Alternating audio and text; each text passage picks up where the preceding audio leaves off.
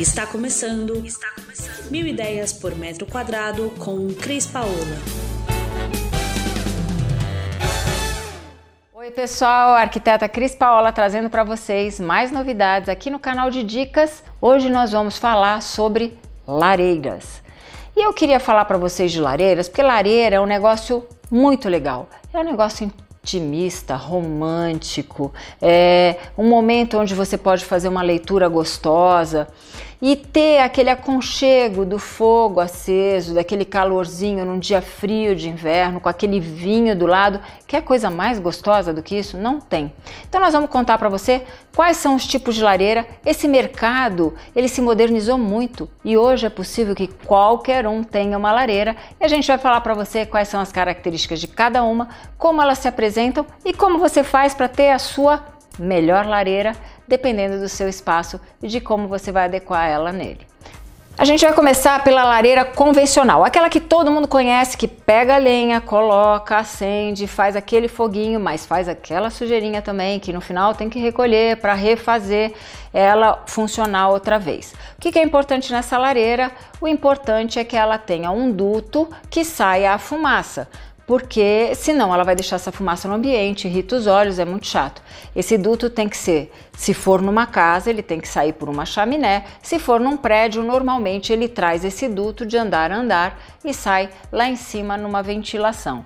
É, quando o duto não funciona, se você tem e acontece de às vezes retornar um pouco da fumaça, é necessário acrescentar no final do duto um motorzinho que vai puxar essa fumaça quando ele estiver em funcionamento e tudo fica resolvido e você curte sua lareira, toma seu vinho, mas nesse modelo convencional você tem sempre que ter a madeirinha, acender o seu fogo, esperar queimar, limpar e voltar ao processo.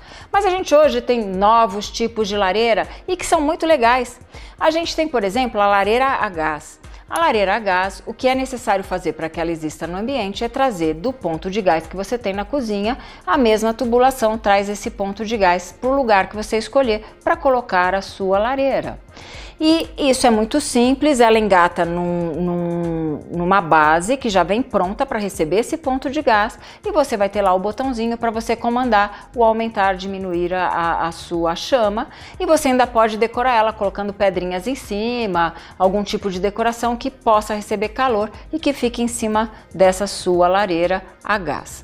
Agora a gente tem também a lareira, a lareira ecológica, muito comum hoje em tudo que é mostra de decoração, que elas são facílimas de instalar, qualquer um pode ter em casa. Você pode ter essa lareira numa mesinha de centro de pedra. Você pode, ela já vem em instalações próprias, que vem madeira de demolição com uma engatada. Elas têm tachos. Ela, você pode colocar ela em qualquer lugar. Você pode colocar ela numa varanda, você pode colocar ela no cantinho da sua sala, você pode colocar ela na sua mesa de centro, você pode colocar ela no seu quarto.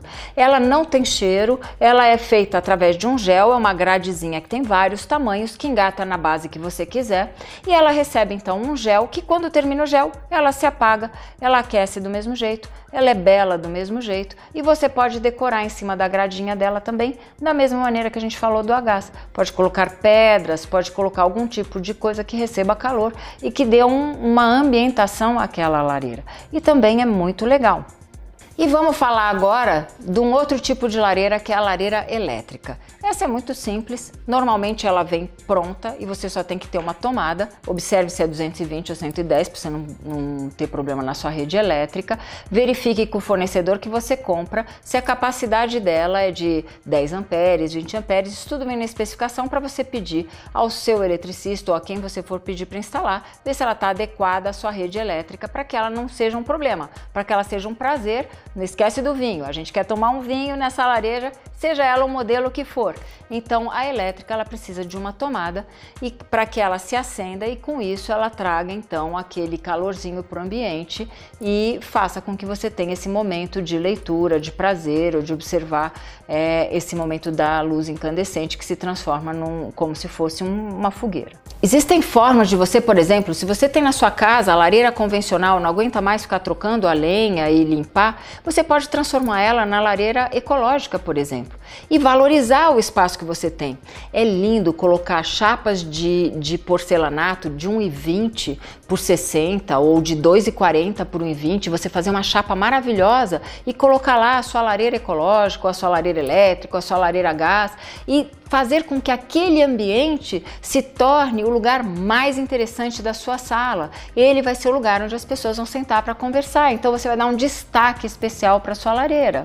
E aí você pode trazer objetos de decoração, você pode trabalhar a sua lareira com estantes laterais, você pode um, transformar aquela lareira num cantinho de biblioteca, você pode transformar aquela lareira num lugar de intimidade seu, de leitura. Então você pega aquela lareira, põe aquela poltrona com aquela mantinha, do lado coloca uma mesinha baixa para você pôr um celular, um objeto que você tenha necessidade e você transforma aquela lareira naquele momento seu intimista, cantinho de leitura e o que seja. Ou você pode transformar ela num protagonista da sua sala e utilizar em festas e acender.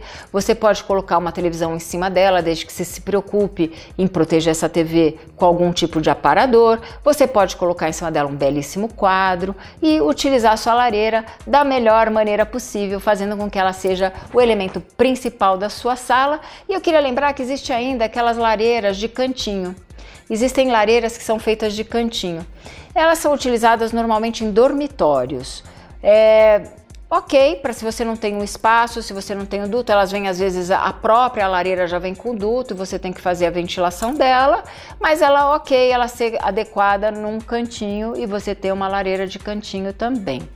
Mas faça com que a sua lareira faça a diferença no ambiente que você escolher para que ela, junto com a sua criatividade, possa tomar conta do inverno que está chegando aí e ser o momento de relaxamento e conversa com os amigos, com os familiares e fazer a diferença. A gente veio aqui hoje para te dar uma dica de como instalar uma lareira, como modernizar a sua lareira e como fazer você aproveitar o inverno que está chegando de uma maneira bem bacana. E a gente se vê por aí. Eu deixo um beijo e a gente se encontra no próximo podcast.